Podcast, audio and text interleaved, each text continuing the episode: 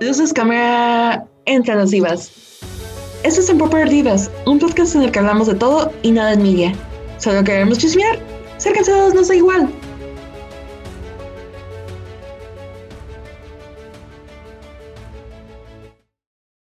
Bienvenidos una vez más a un nuevo episodio de Empower Divas. Espero que nos hayan extrañado después de nuestro pequeño descanso de la semana anterior. Fue un descanso más que justificado porque Pau se estaba mudando, así que a partir del próximo episodio, no de este porque todavía es en proceso de mudanza, pero ya es algo ligero, es que la semana pasada todavía tenía que lidiar con trabajo. Sí, además. además.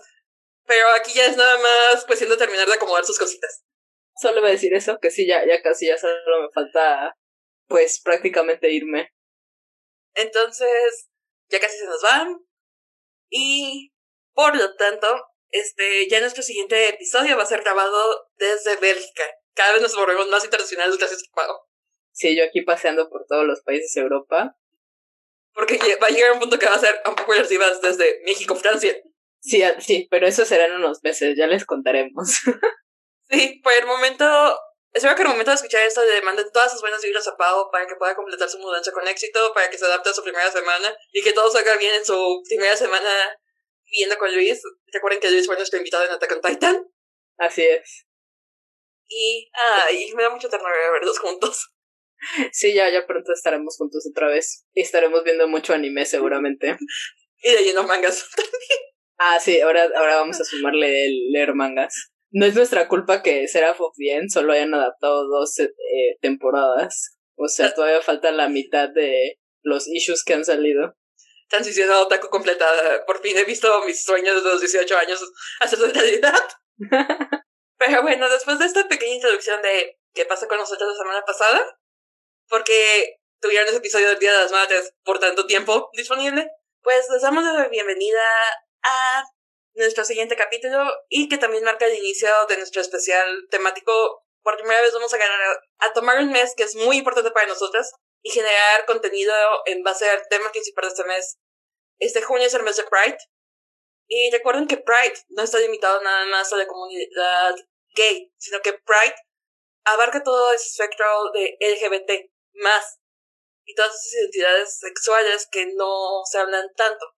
Por lo tanto, queremos hacer este énfasis en este mes tan particular y especial, tanto porque nosotros podemos formar parte de esa comunidad sin ser participantes activas, y aparte porque somos conscientes de que hace falta muchísima representación, y la poca que hay puede ser un tanto... ¿Cuál es la palabra que estoy buscando? Cuando no es como muy realista, profunda.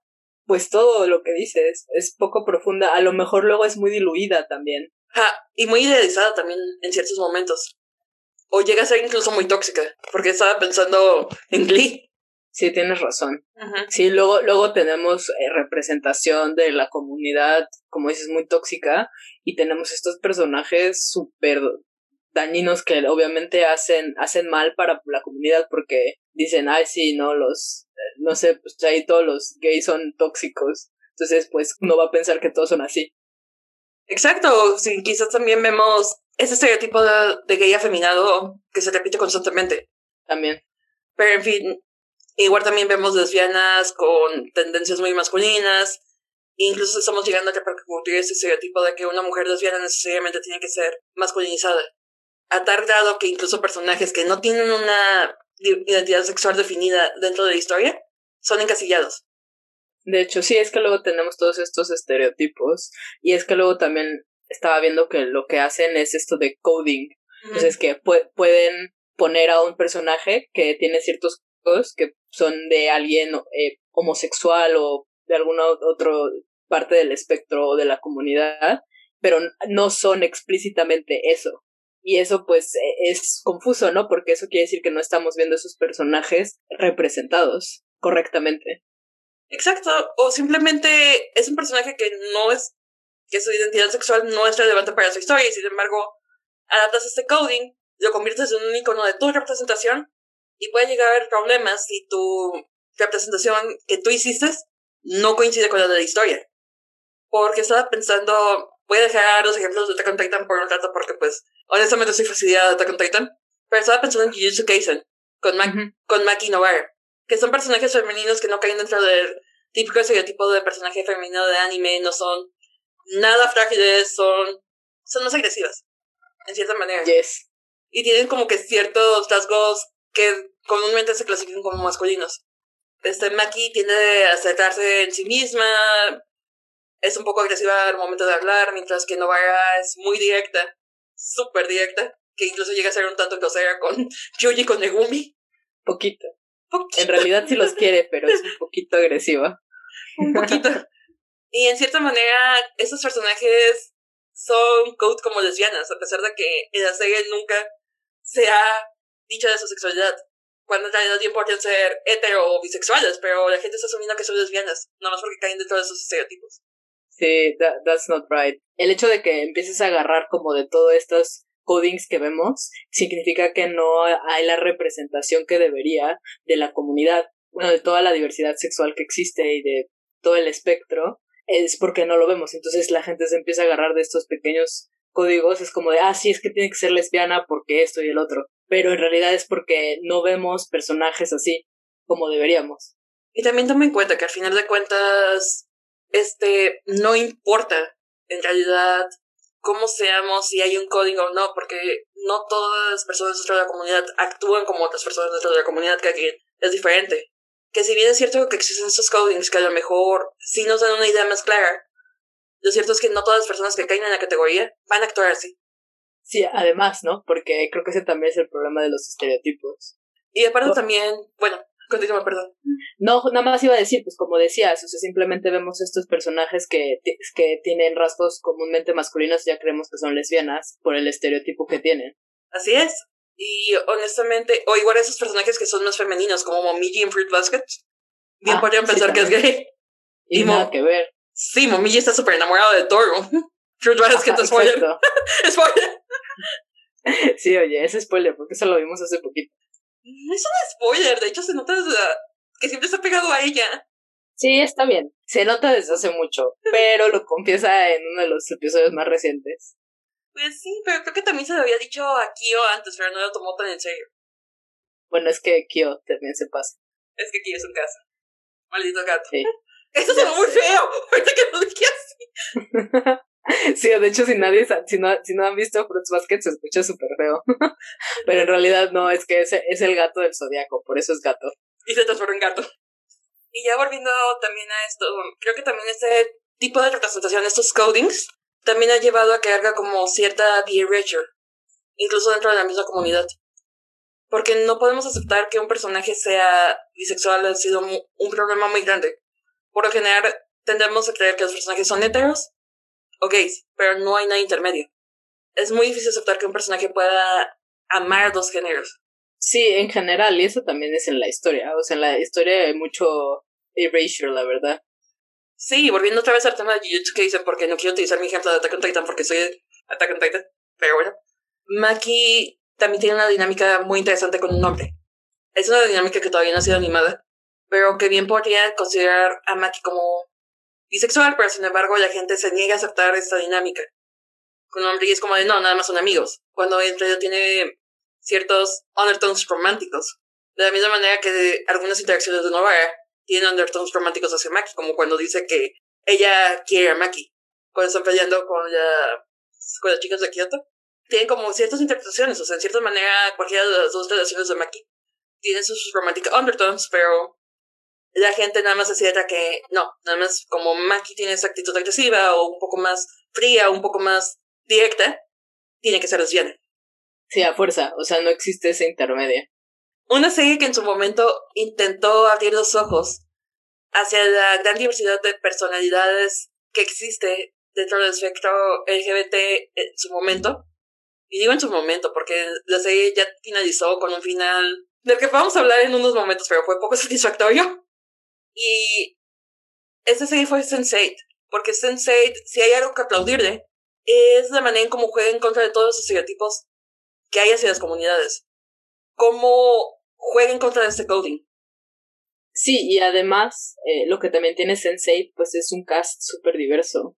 Tanto diversidad sexual como diversidad racial, porque son personajes de diferentes países.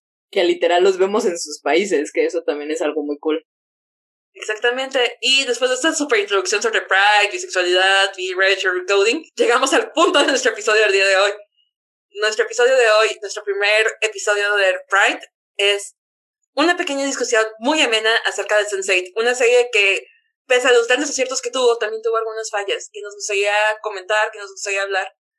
Pero que si algo no podemos negar es la manera en cómo avanza la representación LGBT dentro de la televisión y que Netflix pudo haberse convertido en un gran parteaguas, en un gran cambio, y sin embargo la serie no duró más que dos temporadas. Sí, eh, fue cancelada, pues, antes de lo debido porque era muy cara.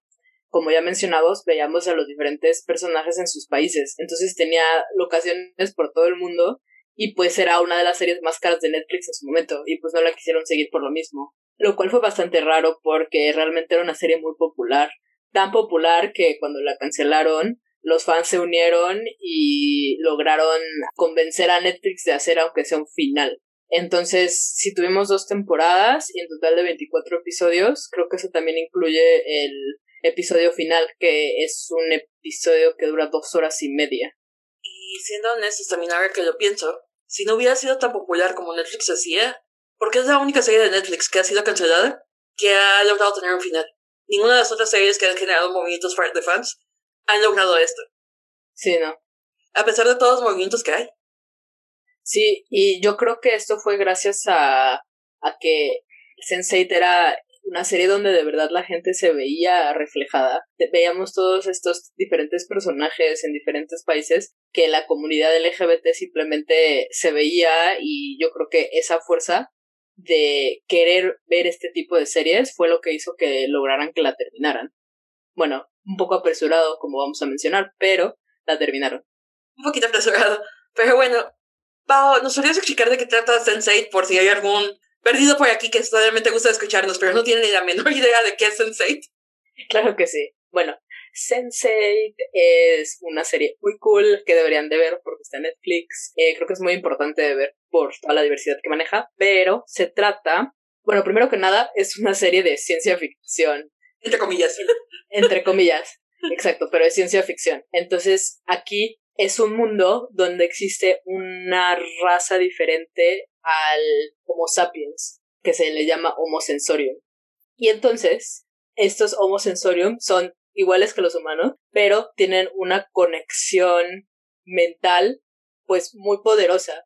Eh, son clusters de ocho personas que están localizados en cualquier lugar del mundo. Por ejemplo, el clúster principal tenemos personas, eh, una en la India, una en Alemania, eh, una está en Corea del Sur, el otro está en, en México, sí es cierto. Yo iba a decir Cafios está en... En Nairobi, sí es cierto. En Nairobi, eh, bueno, el de Ciudad de México. Eh, y otros dos están en Estados, Unidos.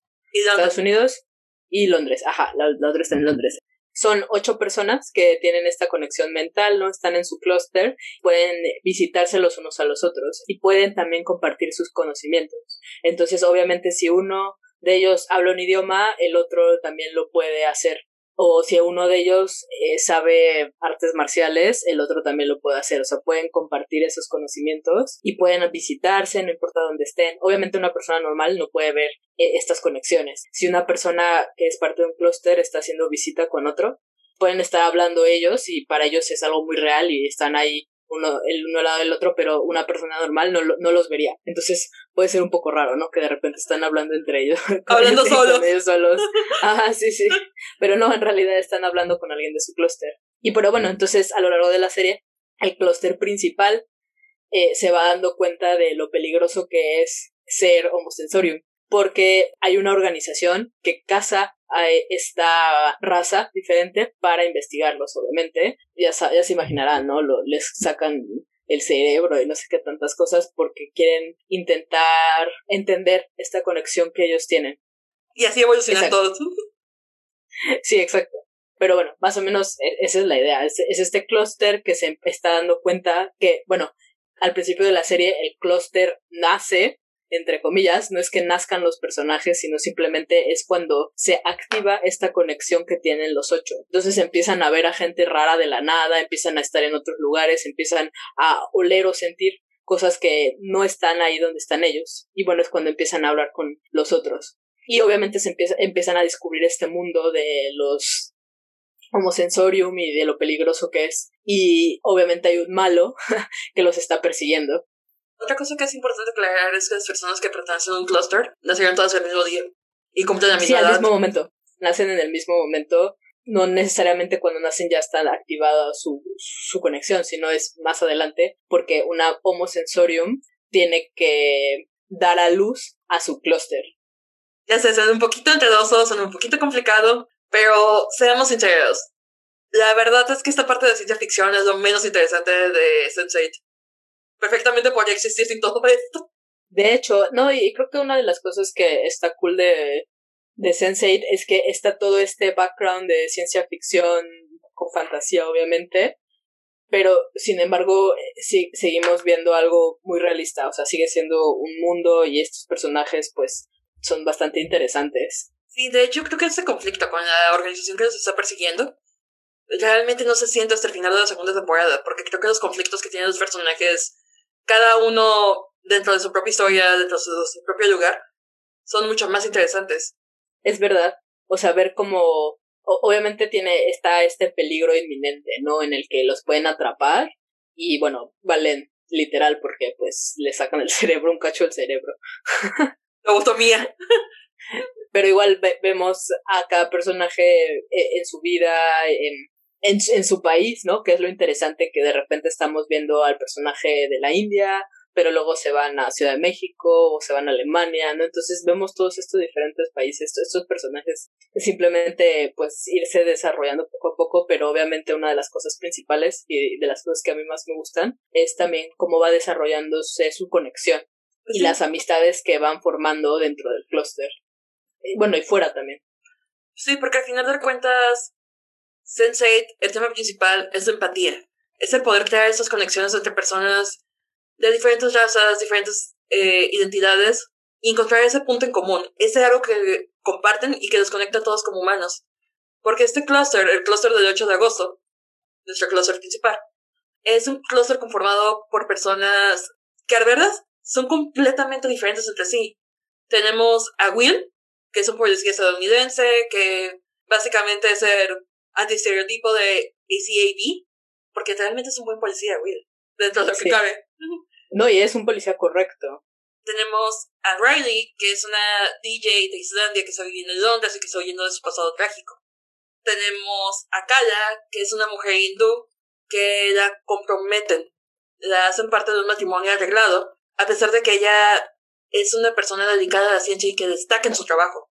Porque al final de cuentas su valor como mujer dentro de su, sociedad no es el los propios, sino con quién está casada. Tenemos a Wolfie, que es un ladrón alemán, también con una infancia un tanto complicada, que es mi personaje favorito, la verdad. Está Cafius, que es un hombre de Nairobi que trabaja como conductor de un tipo de camioncito, porque, y que está buscando desesperadamente cómo conseguir el dinero para comprar los medicamentos que su madre con SIDA necesita. Son, que es la coreana, que es hija de un empresario que fue arrestado por fraude, ¿no? El papá, al principio de... No, lo que pasa con Son es que, bueno, el papá tiene la... La empresa. Tiene la empresa, me parece que es algo de farmacéutica, no me acuerdo bien, pero eh, se dan cuenta de que el que está haciendo fraude es el hermano, no el papá. Ah, sí, cierto, y el papá es el que va a la cárcel por el hermano. No, no, es el hermano. que va a la cárcel. Ay, sí, cierto. Son, es la, son la mandan a la cárcel porque obviamente eh, la hija del, pues, del dueño de la compañía atraería menos atención, atención que, le, el que va a heredar la compañía. Es cierto. Corriendo. Sí, sí, sí, sí. Está, está feo, pero bueno. Perdón, es que sí tenía los detalles que son un poquito confusos. Este, tenemos a Lito, que es un actor mexicano, super galán de telenovelas, con el típico secreto de los medios mexicanos. Es gay, pero no puede trabajar por temor a perder papeles. Y finalmente la última integrante de nuestro cluster es Nomi, que es una mujer trans viviendo en San Francisco y que es una activista. Y bueno, otros personajes que cabe mencionar, hablando de Nomi, es su novia, Amanita, porque Amanita es lo mejor. Amamos a Amanita. Sí, Amanita es lo mejor. Y la verdad es que la relación de Nomi con Amanita es, es muy cool. Es una relación muy bonita, se apoyan mucho. Es una relación de iguales. Exacto. Es que a mí me encanta cómo Nomi se empieza a dar cuenta de la conexión y cómo puede hablar con personas de otros lados del mundo y se lo explica a Manita y a Manita en vez de choquearse o, ajá, en vez de choquearse o decir de qué miedo estás loca, le ayuda a investigar qué, qué significa todo esto. Amanita es como esa persona que necesitas en tu vida, esa persona que siempre te va a apoyar. Sí, es, es lo máximo. Otro personaje importante es el mejor amigo de Wolfie, Félix. ¡Ay, Félix! Sí, son, es el mejor amigo de Wolfie desde la infancia. Y pues vaya, son ladrones juntos. Son hermanitos de sangre, por decirlo de alguna manera. Cada vez que Wolfie necesita hacer algo, Félix siempre le va a apoyar. Lo que sea. Incluso con su relación random. Sí, exacto. Otros personajes importantes son los que están en México con Lito, eh, su novio Hernando y su amiga slash barba. Lo que sea, ajá. Bueno, empieza siendo la barba, sí. Tienes toda la razón. Está Daniela. Que bueno, acaba siendo como mejor amiga trío, no sé, de Hernando y Lito. ¡Spoilers! Pero sí termina siendo al principio pensé que era como parte de la familia, como lo hubieran adoptado y al final termina siendo un tío. Fue un poco extraño. Sí, es una relación muy rara. Pero está, o sea, a mí me gustan mucho los tres juntos. O sea, no, no de que estén juntos como pareja de tres, ¿no? Pero me refiero que me gusta mucho la relación que tienen ellos tres. Creo que era la relación poliamorosa que quisieran hacer al final, pero creo que vamos a dejar lo de la alfombra para cuando hablemos del último episodio. Está bien, la alfombra no la vamos a mencionar por ahora. ¿Qué otro personaje es importante? Bueno, otro personaje importante eh, yo creo que puede ser Bob, que es amigo de Amanita y Nomi, que es el que las, bueno, el que las acoge cuando a Nomi la están persiguiendo. Y bueno, con él es que logran hacer muchas cosas porque él también es activista, entonces les ayuda a, a salvar a varias personas por ahí. Y creo que el único que también podría ser importante, pero que realmente me da igual, es Jonas. Ah, sí, cierto, eso se me había olvidado. Por eso digo, da tan igual Jonas que eso se te olvida. Y eso que tú piensas de que volvió a verse hace poco. Sí, exacto. La verdad es que no había pensado en Jonas. Eh, tal vez Jonas y Angélica, porque. es la mamá. Entonces, Angélica es la mamá sensei del clúster que da, da luz al clúster y la matan, porque obviamente, bueno, también la están persiguiendo los que persiguen a esta raza diferente. Y, y Jonas era el novio de Angélica. Que también era parte del clúster, de Angélica. Exacto, también.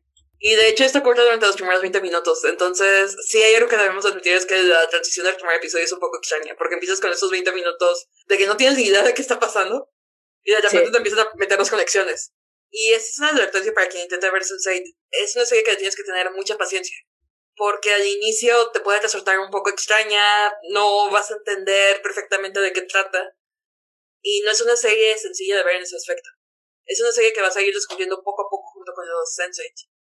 Exacto. Obviamente no vas a entender la conexión hasta que la ves cómo la experimentan los personajes principales. Y tienes que ser de mente muy abierta. Pero cuando digo mente muy abierta, es porque realmente tienes que estar preparado para mucho contenido que puede resultar un poco incómodo.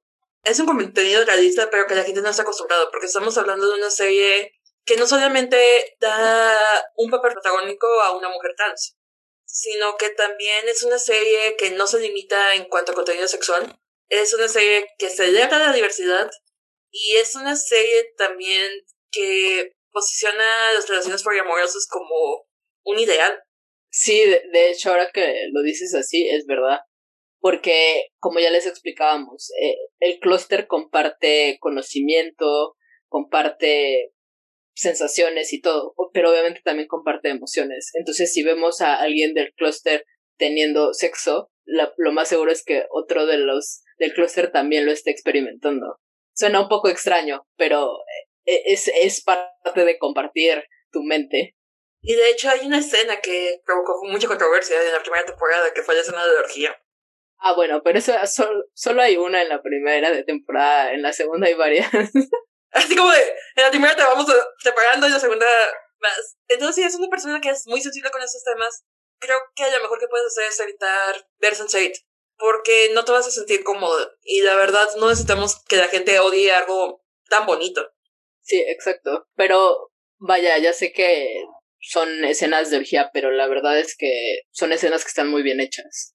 Muy bien realizadas, porque algo que tiene Sense8 y que, que se es también su fotografía. Toda la fotografía es preciosa. La verdad, sí. Tiene una fotografía muy bonita. Y lo que también a mí me gusta mucho es su edición, porque no debe ser fácil tener diferentes escenas. No, no diferentes escenas. La misma escena filmada en diferentes lugares. Es muy fluido. y es súper fluido. O sea, de repente estamos viendo que, por decirte algo, Kala está en la India y Wolfie está en Alemania y están hablando, pero de repente los vemos en la India, de repente los vemos en Alemania, de repente regresan. Entonces, es, y, imagínense lo difícil que ha de ser ver esa conexión en pantalla. Entonces, creo que la edición es algo muy, muy importante en esta serie y es algo que hacen muy bien. Lo que hacen mucho en la serie también, hacen muchas secuencias, muchas secuencias con música, en las podemos ver eh, eventos también, por ejemplo, algunos discursos que vemos y vemos a diferentes personajes interactuando o hablando en lugar del, del otro. Y estas secuencias son muy buenas porque nos, va, nos dan esta nos dan esta experiencia de cómo ellos experimentan su conexión. Eh, la edición es esencial en esta serie. Sí, porque no es una serie donde notas los cortes. La verdad, estaba pensando en los episodios de Sunset y nunca noté un corte de toda la serie.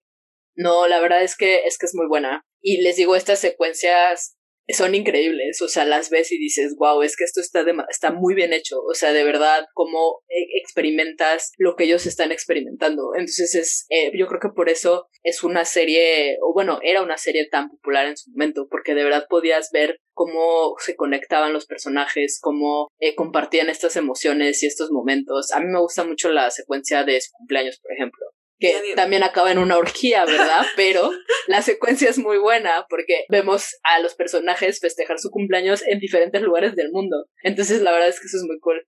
A mí me gusta mucho para las secuencias musicales. Esa secuencia de What's Going On nunca se me va a olvidar. Ah, y es que esa es de las primeras, porque es un clásico. Tienen su, tienen su, no, o sea, What's Going On es la, la canción de Sensei, obviamente. Justo por eso. Y es que aparte es cuando ya vemos que se están empezando a conectar, entonces alguien está escuchando la canción y todos la escuchan. Y todos están en un y alguien está en un karaoke y todos empiezan a cantar también. Exacto. Es una escena muy bonita, la verdad. Sí, pero si hay algo que vale la pena de Sense8 es ver sus secuencias, eh, las musicales, las... Bueno, en realidad todas tienen música, la mayoría de las secuencias, pero tienen unas, un par de secuencias donde están dando discursos que también son muy buenas porque una es la de Lito, cuando ya saben que es gay, e, esa, hacen un merch de Lito con Cafius.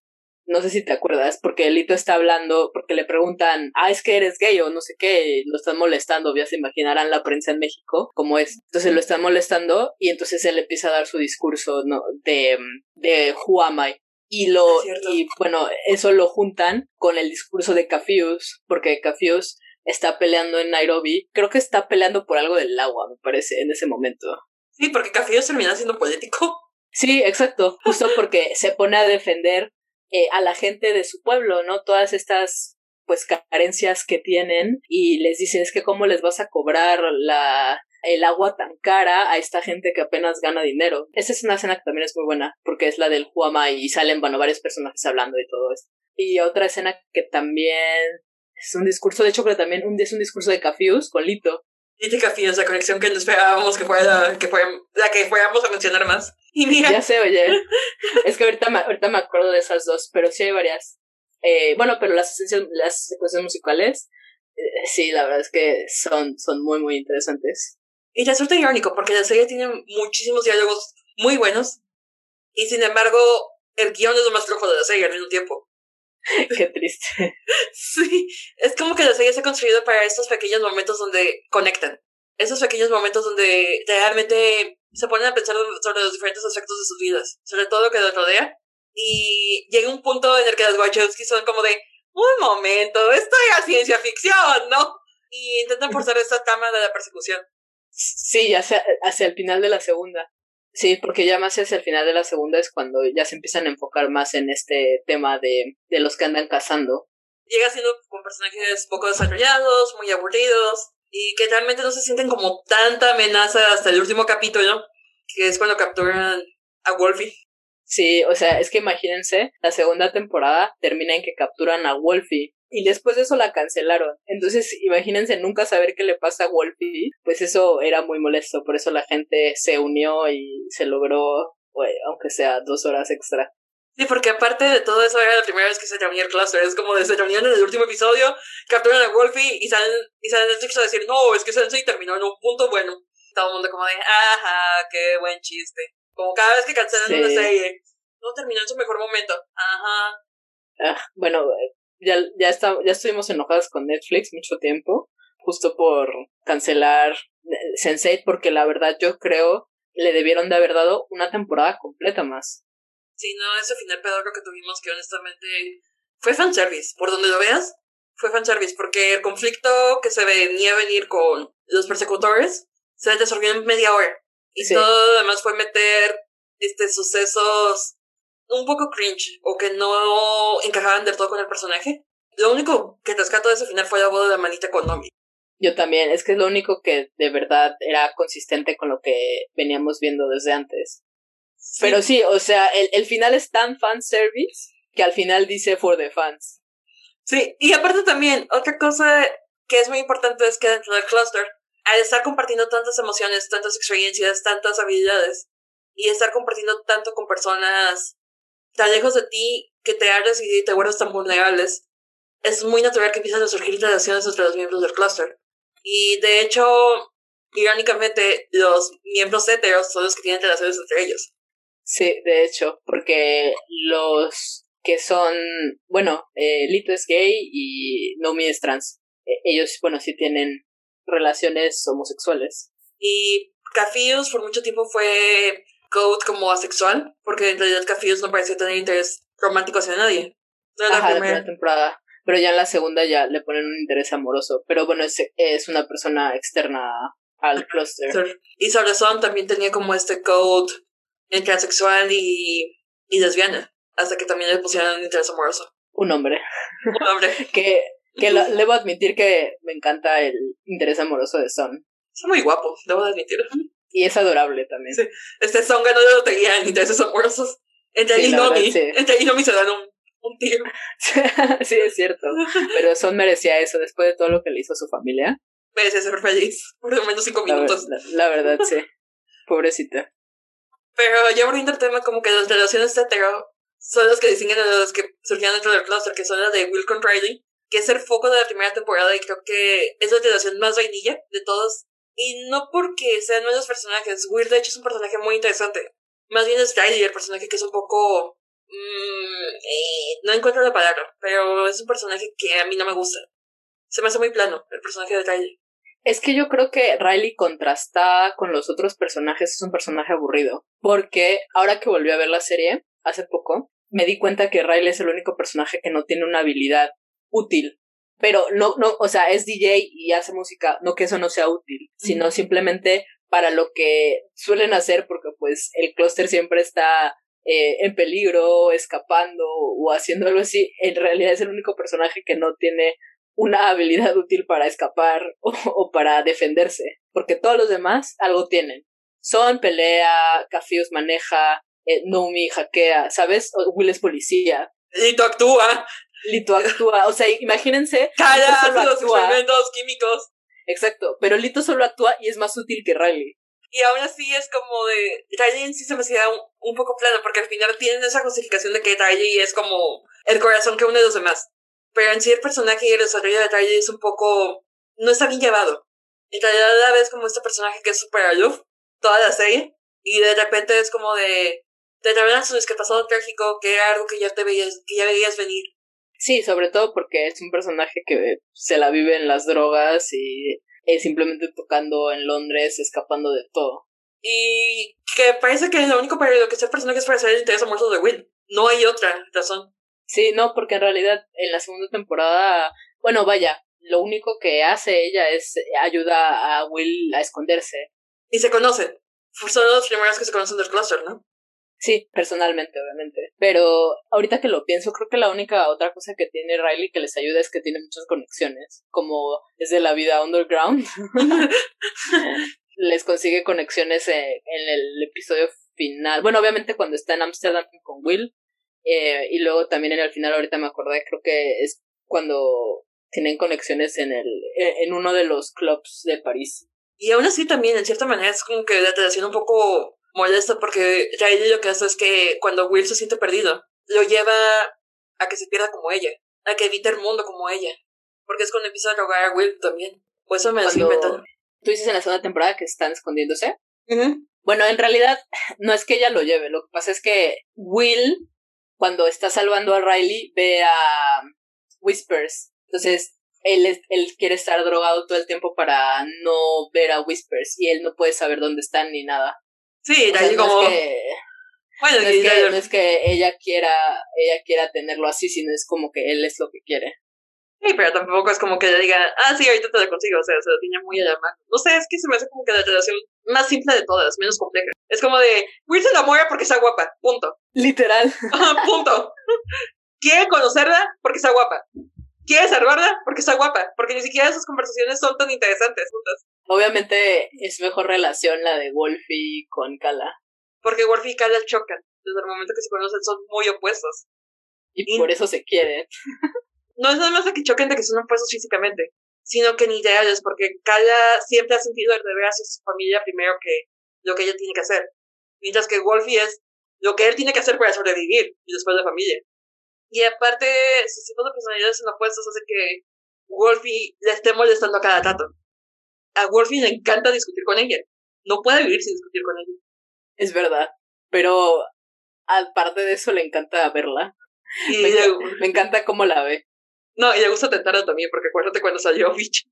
Sí, o sea, es que imagínense cómo le encanta tentar a Kala, que Kala en su boda lo ve, él más bien, él aparece en la boda, obviamente solo lo ve Kala, ¿verdad? Pero él está desnudo. Entonces Kala del shock se desmaya. Mi caso, pero bueno. Pero sin embargo, a pesar de eso y a pesar de que están chocando todo el tiempo, siento que son de los pocos personajes que bueno, que para desarrollar una relación amorosa realmente se toman el tiempo para conocerse. De hecho. Y realmente puedes ver como Kaya es de las pocas personas que realmente escucha a Wolfie sin juzgarlo. Lo apoya. Lo apoya. ¿Te acuerdas cuando hay un momento en el que Wolfie decide ir a matar a, a un montón de gente? Y Kala no es muy feliz, pero lo ayuda a salir de ahí. Mientras que Wolfie lo que hace es que la anima a Kala a ser ella misma y poder defender sus ideales, cosa que no hacía. Porque al final de cuentas, a pesar de que puso oposición a casarse, se termina casando. Es un poco molesto porque creo que Kala es de esos personajes que y estaba avanzando y el final es como nos vale madres. Ah, de retroceder todo. Sí, es que si Kala Kala está aferrada a una idea y Wolfie le ayuda pues a, a, a decir lo que siente, o sea, sabes, ver más allá de lo que ella cree que es su deber. Pero bueno, al final se casa y... Pero él le sigue diciendo, a pesar de todo, aunque se casa y todo, y él le sigue diciendo como de, no seas tonta, esto no es lo que quieres. Exacto, y ya cada está empezando a aceptarlo, porque al final de cuentas, su esposo, nuestro personaje favorito llamado La Alfombra, termina siendo como este personaje super shady durante la segunda temporada que sabemos que está en negocios ilícitos, que se da a entender que está en negocios ilícitos, mejor dicho, para que al final de la serie sea como de, Tommy, no soy involucrado en nada, vamos a ser un tío, cuando Wolfie siempre ha sido súper posesivo de Kala y viceversa. Sí, la verdad es que a mí eso no me gustó para nada. Sentí que el esposo de Kala, ya ni me acuerdo cómo se llama, pero es la alfombra para nosotros. Creo que era H o algo así. Aparte, nombre típico indio, Raj, ni siquiera eso. Sí, además. Ay, bueno, la alfombra. Ya ves que nosotros le decimos la alfombra porque es eso. Pero bueno, eso es lo que a mí no me gusta del final. O sea, de repente, este dude lo ponen así todo molesto, Kala no lo quiere, Kala no quiere a, a su esposo y de repente sale y es como de, ay, mi esposo. Y es como, güey, ¿qué? Ni lo querías. Hace cinco minutos, hace el episodio pasado no lo querías, ¿qué pasó? Exacto, eso está muy random porque Kala nunca lo amó, nunca lo quiso en realidad, o sea, solo estaba ahí como por... Compromiso. Compromiso, exacto. Y pues porque le daba miedo aceptar sus verdaderos sentimientos. para que al final de repente digan, ah, sí, cool, es este, pues sí, era medio corrupto, pero pues ya lo vamos a poner como chistecito y sí se lleva bien con todos. Es súper amiguis, no se preocupen. Y es como de, en realidad lo que siento es que quisieran dar un final feliz a todos. Sí, pero él no lo merecía, oye. Oye, ni siquiera parte de los protagonistas como para querer darle un final feliz. Es que lo pudieron haber omitido. O sea, honestamente, el final era corto. Pudieron haber omitido qué le pasaba a este güey y te juro, no lo hubiéramos extrañado. Siento que nomás lo pusieron porque los, las creadoras estaban interesadas en él de alguna manera, porque de otra, no se me ocurre otra razón para incluirlo. A mí tampoco, porque de verdad sobra. Pasó de ser un corrupto molesto a un chistosito. Y es como, no, o sea, simplemente no quedas, hasta a un lado. Vete de aquí, por favor. O sea, estás interrumpiendo en el amor y la verdadera conexión entre Wolfie y Kala. ¿Tú qué? Exacto, porque yo siento que la relación de Kala y Wolfie era algo muy especial, era algo muy de ellos dos. No creo que fuera algo así como que, de verdad no creo que ellos iban a aceptar a, hubieran aceptado a alguien extra. Claro, fuera del clúster, porque eso no se puede quitar, pero... el clúster sabía todo lo que estaba pasando entre ellos. Obviamente, porque el clúster comparten todo, obviamente saben todo, no es como que lo puedan esconder. Pero sí creo que Wolfie y Kala, o sea, en su relación, nunca hubieran estado con el otro güey. Empezando porque Kala no lo quería. Y tampoco Wolfie, porque tampoco aceptaba la manera en como trataba a Kala. Porque, se, porque ese típico machito que te quiere ganar nada más con regalos, pero quédate tú en casa, no trabajes, yo soy el que voy a proveer. Ajá, exacto. Y es que, ah, es que es muy molesto, o sea, yo no sé por qué sale al final, me, me acuerdo y me vuelvo a enojar, es como de, ah, ¿qué hace la alfombra ahí? Quítate. La Wachowski estaba enamorada de él, es la única manera. Es que no sé por qué, o sea, yo creo que solo por eso, ¿eh? Porque de verdad es un personaje que sobra muchísimo. Y no tiene sentido que acaben haciendo un trío. No tiene. Especialmente por lo que decimos, porque al final de cuentas, ese tanto Wolfie como Kala son muy posesivos el uno del otro. Lo cual no es un trato de una relación saludable, pero son algo que no quieren compartir. Son, creo que son los personajes más monógamos de la serie, hasta que hacen el tío. Sí, bueno, vaya, y sus orgías mentales. Bueno, pero eso es por cluster. Es esa parte, ese es el cluster. pero con otras personas sí son muy, o sea, cada vez que intentan hacer daño a Wolfie, Kala está ahí, cada vez que intentan hacer daño a cada Wolfie sale de alguna manera. Sí, siempre. Pero, o sea, es que Kala, es que estoy muy enojada porque Kala no lo quería. O sea, lo quería tan poco que no quería tener relaciones con él aunque se habían casado. Ya sé, ¿sabes? Haciendo todo para evitarlo. Literal, o sea, no quiere. Y es como de, pues no quiere, pues no quiere y ya. ¿Por qué la obligan a estar con ese güey? Te digo que a lo mejor era crush. Es lo único que se me ocurre. Yo también sería tan petty como escritora que si tengo un crush en un actor, lo voy a incluir de todas maneras. Ya me acordé cómo se llama el güey, era Ryan. Era Ryan. Porque yo pensé pero con acento inglés. Ryan y yo, no, era, era algo más, más hindú. Who cares? No nos importa. Ese sobra, sobra, es lo peor del final. Yo creo que hubiera estado un poco mejor el final. Me cae muy mal ese güey. A todos. O sea, no creo que haya un fan de Sensei que diga, no, mi personaje favorito era Ryan. No, no existe. no existe esa persona. Estoy segura que no existe. O sea, es que era un empresario corrupto. O sea, ¿por qué? Porque, bueno, ya, la alfombra, la alfombra. Supongo que era porque estaba guapo. En, de alguna manera estaba guapo. Wolfie estaba mejor, dentro de mi, dentro de mi perspectiva, Wolfie estaba mejor. Hasta Will estaba mejor que el alfombra. Ah, sí, obvio. Volviendo ya un poco a las relaciones, creo que hemos hablado de todo Sensei, pero no hemos hablado como lo que de las relaciones queer más que de la de Amanita y Nomi, pero no hemos tocado el tema de Hernando y Jito, que también es una relación que tiene muchísimo para analizarse. Tienes toda la razón, Lito y Hernán son muy bonitos juntos. Lo único feo, obviamente, es que al principio Lito lo esconde. Porque, pues, digo, se entiende, la verdad, porque no quiere perder, como ya mencionamos antes, no quería perder sus papeles de macho alfa de las telenovelas. Y al mismo tiempo, Hernando lo acepta, pero llega un punto en el que se siente cansado de estar escondido, de no poder llevar esta relación con el hombre que ama. No, es que obviamente Hernando se termina cansando y pues le dice que él ya no quiere esconder su relación. Obviamente lo ama y lo acepta como es, pero pues simplemente quiere estar con él abiertamente. Sin sí, abiertamente, sin mentiras. Y creo que al final de cuentas es lo que todos buscamos en una relación. Porque si estamos en una relación, no queremos esconder esa felicidad. Y era algo que Lito estaba haciendo por alcanzar sus metas profesionales, que llega a un límite para Hernando, que ya no lo puede aguantar. Pero también vemos que a pesar de que Lito es un personaje que se nos presenta como egocéntrico, vanidoso, que solamente piensa en él, empieza poco a poco a recapacitar, gracias a que Hernando se separa temporalmente de él por, por unos días, entra en la miseria absoluta. Está súper deprimido. Es que, y aparte como ese actor es dramático a más no poder. Así como aquí su servidor. E, es lo máximo. Pero ahorita me estaba acordando porque es que Hernando se cansa de él. Les voy a contar la historia. Lo que pasa es que la barba de Elito, esta, esta Dani, pues la pasa mucho con ellos y termina siendo como agregada. Son como una pequeña familia toda bonita, ¿no? Y entonces lo que pasa es que Dani le encanta tomar fotos de ellos dos besándose y haciendo cosas. Entonces, ella tiene un eh, novio típico mexicano, macho. Era medio narco, ¿no? También. Medio narco, sí. Además de todo, medio narco. O sea, ya ah. saben, macho, controlador, todo, narco. Aparte, como que Dani también, el hecho de que le encanta tomar de, tomar fotos a ellos, como que se ve un, poco como fetiche. Ahora que me pongo a pensar. Súper, no, eh, sí, claro, es súper fetiche. Pero creo que lo ponen, lo ponen como tal, ¿eh? Menos mal, porque si no. O sea, bueno, yo así lo interpreté, la verdad. Y bueno, les toma fotos y lo que pasa es que este novio narco, ya se imaginarán cómo es de posesivo. Entonces va y dice, no, Dani, tienes que regresar conmigo, pero obviamente ellos no, ellos no lo dejan y se queda con ellos, pero el narco se lleva el teléfono de Dani. Entonces tiene las fotos y empieza a amenazar a, a Lito y está muy enojado él con Dani y Dani le dice, no, no te enojes, yo lo voy a arreglar. Y entonces Dani regresa con el amigo este narco, que además la golpea, obviamente, porque... Nada, macho alfa mexicano. Y regresa con él y le dice, no, ya no te preocupes, no va a pasar nada, ya, ya lo convencí, me voy a quedar con él. Y Lito así como de, ah, y Hernando le dice como de, ¿cómo vas a permitir que se vaya con ese hombre que la golpea y que la trata mal?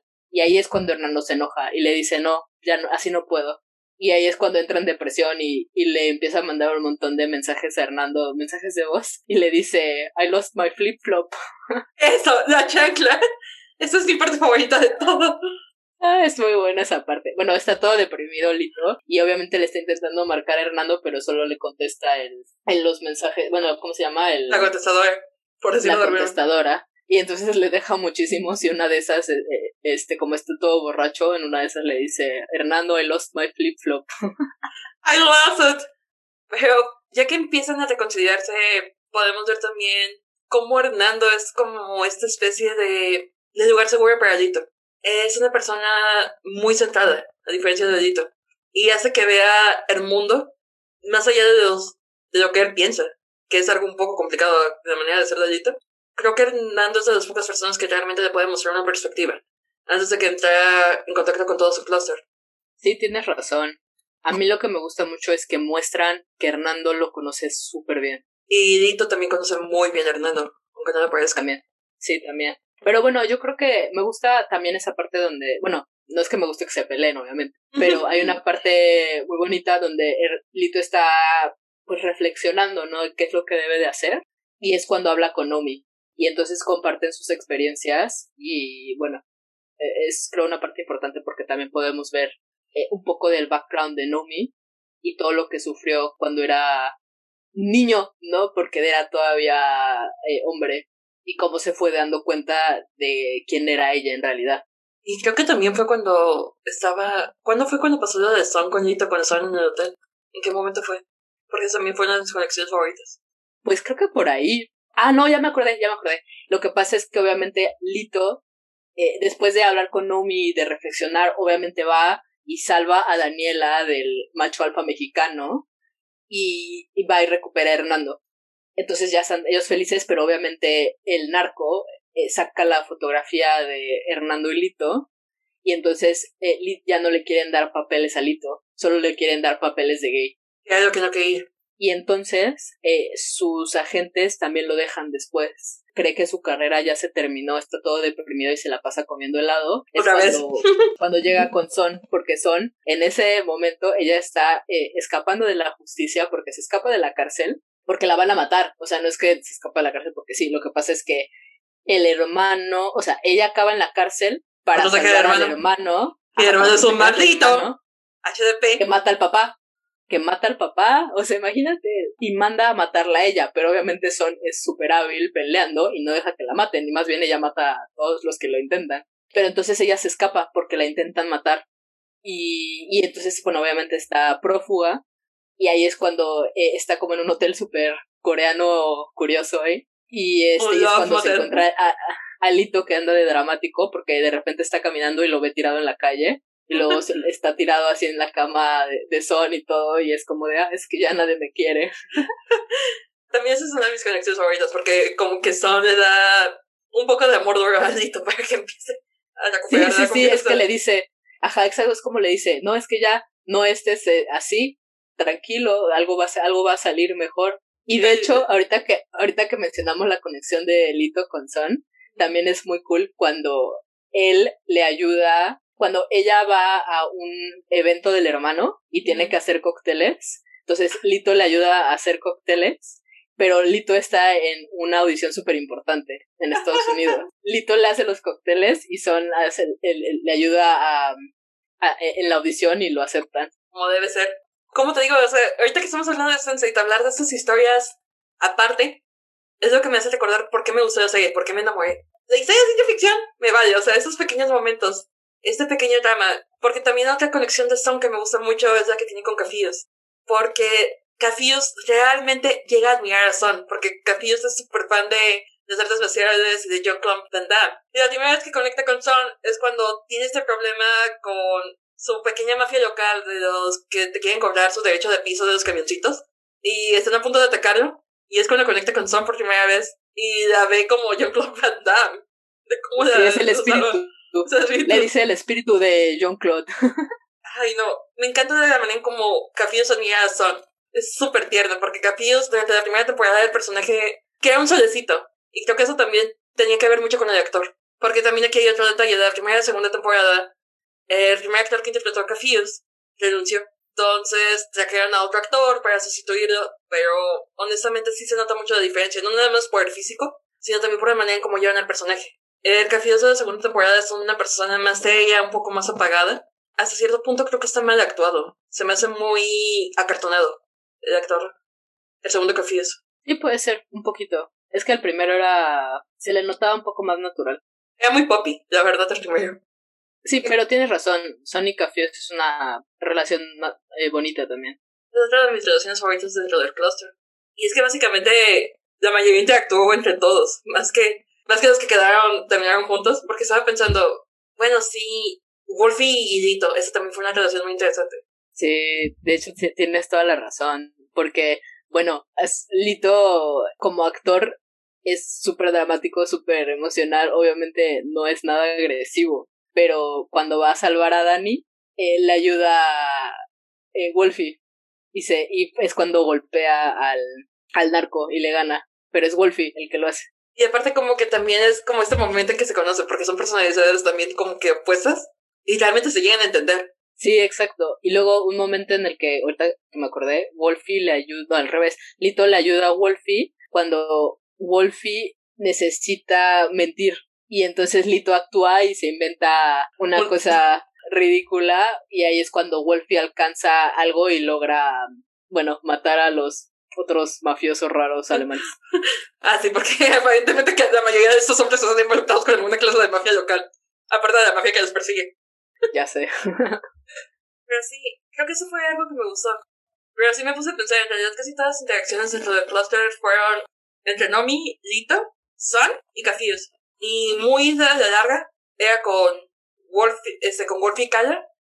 Y realmente los que casi casi siempre subieron juntos fue Riley y Will, excepto que Will también ayudó a Nomi. Creo que es de las pocas conexiones que tuvo Will fuera de Riley. Sí, fuera de Riley, sí es cierto. Porque de hecho, ahorita que lo pienso, Kala y Son también tienen alguna que otra conversación interesante. Pero en sí nada más fueron los otros cuatro, los que no están en una relación con alguien del cluster, los que más interactúan entre ellos. Sí, tienes razón. O sea, en realidad sí vemos conexiones entre todos, pero sí, sí hay unas que vemos más que otras. Pero sí es cierto, Will tiene pocas con los otros. La única que tiene Will con Lito es cuando en una de las orgías. Literal, fue como de. Porque. Eso nunca he comido, vamos a hacer que convivan en medio de orgía. Sí, es que, es, es, que está, es que está muy chistoso porque están en la, en la primera orgía, eh, Will y Lito tienen cierto contacto. Y entonces cuando por fin se conocen, eh, eh, al, final de la primera temporada, cuando se conocen, Will le dice, Who are you? Y Lito le dice, We had sex. y es lo único que conviven estos dos en todas las, en todas las temporadas. Qué sad. Sí, es un poquito. Pero sí, sí, tienes razón. Sí, porque como que, nos, como que Sensei en cierta manera nos quiso vender el romance de Will y Riley. Y terminamos enamorados del romance de Kala y Wolfie y las conexiones de todos los demás. Y las conexiones de todos los demás, sí es cierto. Estoy pensando, Nomi, ¿con quién tiene más conexión? Es con Lito nada más y con Will. Nada más. Pero por lo menos no es con su interés amoroso como Will. Sí, es verdad. bueno, es que, es que yo creo que a Nomi también la vemos menos con nosotros porque la vemos mucho con Amanita. Es como de, ella no necesita las conexiones imaginarias, ella tiene su conexión real, ¿ok? Que es muy importante. Pero... Y es una relación muy sana y muy bonita. Y muy divertida también. Sí, también, además. Pero creo que ya hemos hablado como de muchas cosas buenas, pero hay algo que a mí siempre me pareció un poquito molesto y fue como que algunos estereotipos que vemos de las sociedades que están un poco más fuera del alcance de los creadores para explicar. O sea, hasta allí toca ir dentro de esos estereotipos, porque estamos hablando de un actor de telenovelas rodeado de una prensa caótica, nomás vemos de Ciudad de México y tenemos al típico macho alfa mexicano en el novio de Dani. Pero si es una representación un poco cerrada de México. Tenemos también como Nairobi es representado como esta zona en extrema pobreza, como siempre. Y obviamente como que tenemos este ligamiento, esta manera de ligar pobreza con inocencia, en cierta manera con cafios. Y bueno, creo que lo mismo pasa con, con Kala en la India, porque a pesar de que Kala es obviamente de un extracto socioeconómico un poco más alto, porque su papá tiene un restaurante, podemos ver los problemas del pueblo, o sea, la gente pobre de la India. Es que se están peleando, no sé si te acuerdas, porque es que lo único que vemos de la India es al... lado religioso. Ajá, es el lado religioso. espiritual eso, o sea que en la India vemos este eh, religioso y obviamente también pues de los corruptos. Y en cambio en Corea nada más hemos dado este empresarios shady. Sí, y empresarios también un poco machistas, ¿no? Porque a pesar de que Son es la inteligente y el hermano es una desgracia, el que va a heredar la compañía es el hermano. Por ser el hombre de la familia. Entonces... no mencionamos que, que Son perdió a su mamá. ¡Ah! Es cierto, no lo mencionamos no lo mencionamos y es muy importante. ¿Y eso explicar por qué es tan importante? Son pierde a su mamá cuando es muy chica, porque de cáncer, de hecho la mamá se muere de cáncer. La mamá le dice a Son que ella tiene que cuidar a su hermano y por mantener esa promesa que le hizo a su mamá es la razón por la que decide irse a la cárcel. Esto me hace pensar también un poco en cómo las mujeres en representaciones asiáticas son las que tienen este tipo de papeles de protectoras me hizo pensar en cuando estábamos hablando de las mamás del anime. Sí, de hecho, tienes razón. Creo que eso sería otro de los puntos negativos de Sense8. Creo que ya sería todo. En realidad, no, no hemos. ¿Hay algún tema, perdón, que no hayamos tocado? Ay, sí, es cierto, hay uno. Y es que, en cierta manera, por mucho que me guste Sense8, tengo que reconocer que es una idealización. Es una idealización de cómo la sociedad humana puede conectar sabemos que es mucho más complicado de que nos presentes en set y también sabemos que las relaciones son mucho más complejas. El cómo podemos llegar a ser verdaderos amigos, cómo podemos llegar a realmente sentir lo que el otro y ese mundo de perfecta empatía que termina en un mundo de poliamor con el final. Es que siento que al final arruinó mucho de los temas que quería poner Sensei sobre la mesa. Sí, bueno, yo creo que también eso es porque está apresurado. Sí, también, o sea, dos horas y media para aceptar lo que tuvo que haber sido una temporada entera. Sí, la verdad, Netflix se pasó bastante porque debió de haberles dado una temporada. Aunque fuera media temporada, pero una temporada. De todas maneras, las temporadas de Sunset son cortas. Sí, bueno, tenían creo 11, 12 episodios, no, 10, 11 episodios, no acuerdo. Porque hay dos especiales, que son el de... El del año nuevo y... Ajá, el de cumpleaños, año nuevo, y luego el del final. Entonces, en realidad no eran temporadas tan largas como para no decir, bueno, por lo menos unos cinco episodios hubieran sido mejor que las dos horas y media de la película fea que tuvimos. Sí, de hecho, o sea, la verdad es que me, parece una oportunidad muy desaprovechada en Netflix porque siento que es una es una serie importante. E, es importante de que de que la veamos, ¿no? Ver toda esta diversidad en pantalla y obviamente esas representaciones de una manera positiva y el hecho de que se estén enfocando en la empatía para poder entender a los demás, creo que se me hace algo súper importante y es algo que nos falta mucho. Entonces sí me parece una oportunidad muy desaprovechada de Netflix no haber terminado bien la serie. Súper desaprovechada, pero pues estamos conscientes de que Netflix, al final de cuentas, no tiene un modelo muy diferente a las televisoras estadounidenses que se criticaba. Al final de cuentas, Netflix nada más está importando generar ingresos de la manera que sea, por eso es que tenemos tantas series que apelan al mínimo común denominador, que se convierten en éxitos y tienen varias temporadas, incluso dentro de Netflix, porque al principio veíamos, ay, es que es un show de Netflix, es de streaming, este debe, tiene mejor, mayor calidad de producción, cuando en realidad no, en realidad siguen siendo shows que están siendo pensados para la mayoría de la gente. Sí, no sé, me parece muy triste porque a pesar de que, como ya mencionamos, tiene sus problemas, creo que es algo que tenemos que ver más. Esta representación positiva de la comunidad. Sí, porque realmente estoy pensando en los originales de Netflix con representación de la comunidad y no hay ninguno que tenga este mismo poder, vaya, este mismo positivismo, este mismo optimismo. Quizás la historia de San Francisco sería lo más cercano. Tal vez, yo ahorita también estaba pensando en Orange is the New Black, pero pues tampoco es como lo máximo en representación. No, definitivamente no. O sea, sí, era súper diverso el cast y había mucha gente de diferentes orientaciones sexuales, pero vaya, ya sabemos cómo acaba esa, esa serie. Sí, y creo que Netflix también se, en ese momento decidió enfocarse en la que era su serie máxima en ese momento, su mayor award bait, que fue la de House of Cards, que era como su serie de prestigio. Sí, que al final House of Cards pues no aportó nada, ¿verdad? Porque ya sabemos qué pasa con el principal. Sí, y luego volvemos. Y cuando. Y les la cacharon cuando decidieron enfocar eso en Robin Bright. Además. Pero estaba pensando también en.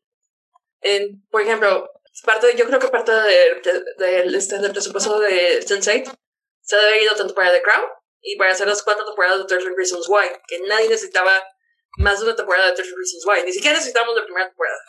Eh, de hecho, es lo que te iba a decir. Realmente no necesitábamos 13 Reasons Why. O sea, se enfocan en cosas que nada que ver. Y de hecho, 13 Reasons Why es una serie súper problemática. En todos los aspectos, no nada más por el suicidio. O sea, y no simplemente digo porque se trata de suicidio, ¿sabes? Simplemente por la manera en la que está representado. Sí, o sea, estoy viendo las series originales de drama que siguen en Netflix y es Stranger Things que es una serie que apela a la nostalgia, a la nostalgia ochentera. Que es la única razón por la que es popular, porque básicamente la primera temporada es lo único diferente. Las otras tres temporadas, dos temporadas, es repetir el mismo argumento de la primera, pero de diferente manera. Tenemos The Crown, prestigio. Utilizas la naturaleza para atraer al público. Que todo el mundo queremos saber chisme. A mí sí me gusta The Crown, pero hubiera preferido Sense8. sí, este, tenemos Ozark, Ozark también va como estas series de crímenes que llaman la atención de los papás. Este, Narcos, crimen. Este, The Umbrella Academy es como tipo de superhéroes, igual que Jupiter Ascending. The Witcher, fantasía, para los geeks. Y pues obviamente tuvo gente, porque gente Cavill es un papi que atrae a todo el mundo a ver lo que haga. Es que, exacto, ¿quién no quiere ver a Henry Cavill hacer de héroe de fantasía?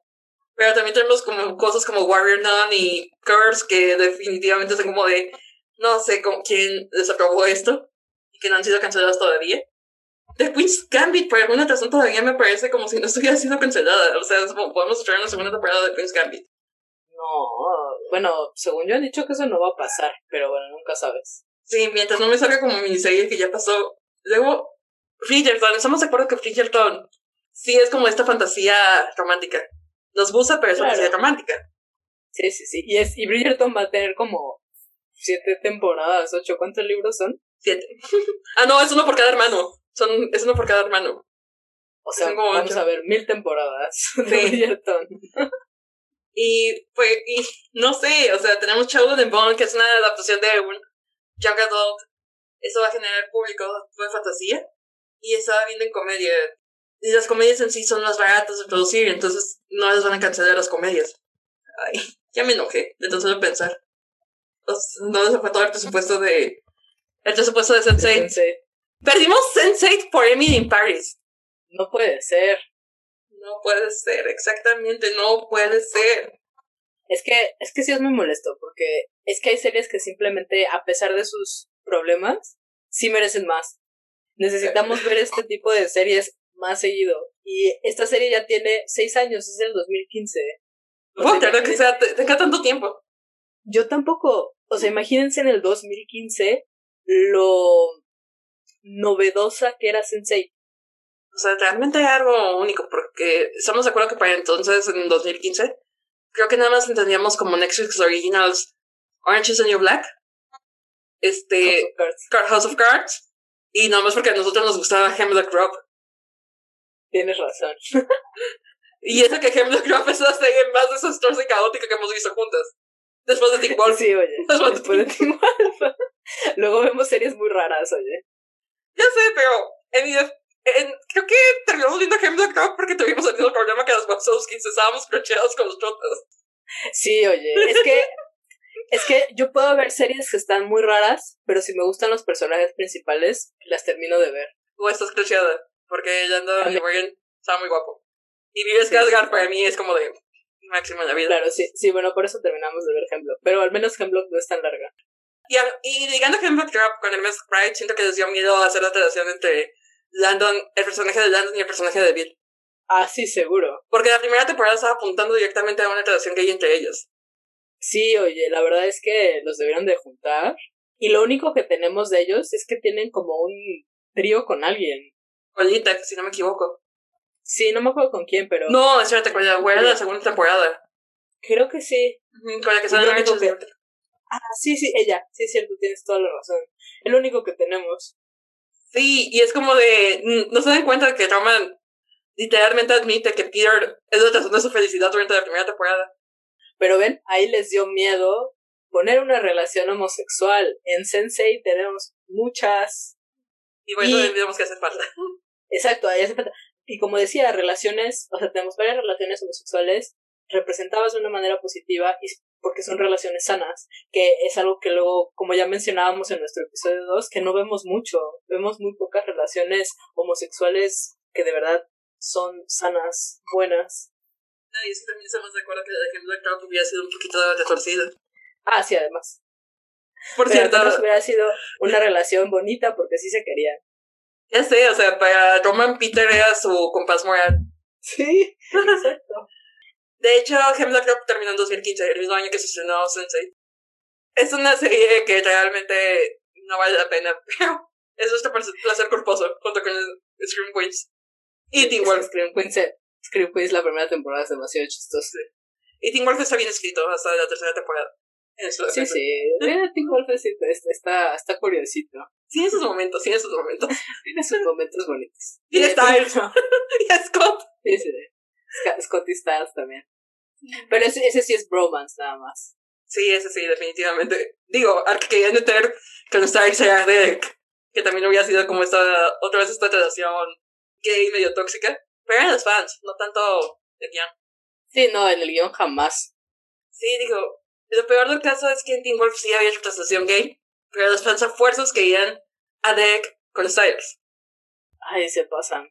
O sea, cuando Styles ha estado toda la serie súper enamorado de Lidia. Excepto los cinco minutos que anduvo con Nadia. Ajá, bueno, pues es que eso también es un caso.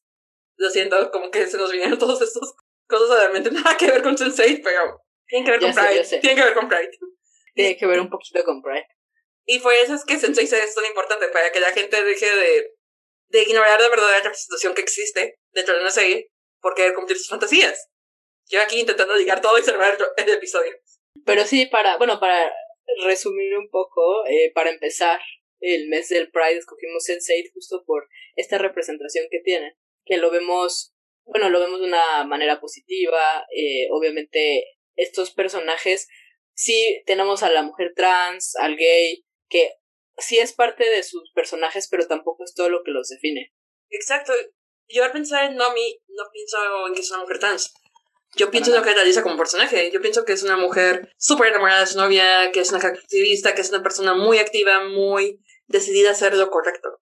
Es una persona que se guía mucho por su moral y se me olvida realmente su identidad sexual, de la misma manera que Alito no le veo, ay, es ser gay. No, Alito lo veo como una persona súper dramática, pero de buen corazón. Que es una persona un poco exagerada. Es como un niñote, vaya. Sí, sí, eh, es muy chistoso. Pero sí, estos personajes son mucho más complejos y no están solamente enfocados en su orientación sexual y además eh, cómo trata este tema de la empatía. Ayuda a entender a personas que tienen backgrounds diferentes, que es algo muy importante, es algo que todavía necesitamos entender. Por eso yo creo que sense es muy importante de ver, justo por este tema de la empatía y de la y la diversidad que tiene. Pero la verdad, si no estás dispuesto a verlo con una mente abierta, evítalo. La verdad es que sí hay que ser muy abierto para ver Sensei. Pero tiene una fotografía muy cool. Una edición fantástica. Secuencias increíbles. Buenos personajes con un guiones mediocres, a veces. Exacto, pero los personajes y sus conexiones, eso es increíble. Y eso es realmente lo que vale la pena. Aparte de los pocos. de los pocos contenidos que he visto donde hay una celebración de Pride dentro de la historia. Ah, sí, sí es cierto, porque además literal se fueron al Pride a grabar ahí. Entonces fueron todos y grabaron durante el Pride, durante el desfile del Pride. Y es una, es otra secuencia muy cool también. Exactamente, es una secuencia que vale muchísimo la pena. Creo que fue de los primeros eventos de Dito y aceptando su sexualidad también, de manera abierta. Sí, porque es, es la primera vez que ante una multitud acepta que ama a Hernando. Y es un momento bellísimo, bellísimo, señores, bellísimo. Sí, la verdad es que sean abiertos, vean este tipo de series, porque de verdad necesitamos más representación así. Y por eso Sense8 es súper importante para el Pride. Y creo que con esto podemos terminar nuestro episodio de Sense8. Así que agradecemos su tiempo y por escucharnos sobre Sense8. Y aparte, sí nos emocionamos mucho cuando hablamos de las relaciones de los personajes, porque de verdad son muy cool. Es lo mejor que tiene Sense8 para ofrecer, aparte de esta representación positiva. Esperamos que hayan disfrutado este programa tanto como nosotros disfrutamos grabarlo cada domingo. Ya recuerden que a partir de nuestro siguiente programa nos internacionalizaremos, internacionalizaremos un poquito más. Y les invitamos a que nos cuenten si ustedes han visto Sense8 o, o si ustedes también sienten que realmente existe este coding si realmente existe o nosotros lo estamos inventando, a través de nuestras redes sociales. Pueden seguirnos en Twitter en arroba, no, un bajo divas, y en Instagram como arroba un divas podcast. Nuestra community manager ya se encuentra a punto de salir de vacaciones, promete ser más activa durante el verano. Disculpen, a veces se olvidan las cosas y se queda dormida. Se levanta a las 4 de la mañana por cita. Y bueno, eh, ya en los, las próximas semanas seguiremos con temas de Pride, ahí hablaremos un poco más de la bisexualidad, del cine queer. Creo que el único tema que va a ser un poco diferente va a ser sobre los padres. No es cierto, se te olvidó uno muy importante. Le corra. Sí, el de Avatar. También vamos a tener el último. sí, vamos a tener un episodio especial de Avatar, donde nos enfocaremos tanto en la, Perdón, en la leyenda de Ang, que de hecho sí hay un momento queer dentro de la leyenda de Ang. Es muy sutil, pero está ahí ese momento. Sí, eh, bueno, sí, así vamos a hablar un poquito de Avatar, del universo Avatar en general. Y vamos a hablar un poquito más de este, de este momento, a lo mejor algunos de ustedes recuerdan, a lo mejor otros de ustedes no. Exacto. De, de hecho, yo les voy a decir que yo leí el, el cómic de Korra, que es después de que acaba la serie de Korra, porque ahí hablan un poquito más sobre, sobre la comunidad LGBTQ dentro del mundo de Avatar. Interesante. Entonces, no puedo esperar para discutirlo. Sí, ya les, ya les estaremos contando más al respecto. Va a ser un mes muy emocionante. Como ya saben, nos encanta la representación. Y esto también es súper importante y siempre nos ha interesado muchísimo. Así es. Y pues esperamos que nos acompañen durante este mes Pride. Y no me queda más que decirles que Happy Pride a todos. Nos vemos en nuestro siguiente episodio. Y, Pau, ¿puedes cortar las transmisiones? Divas out.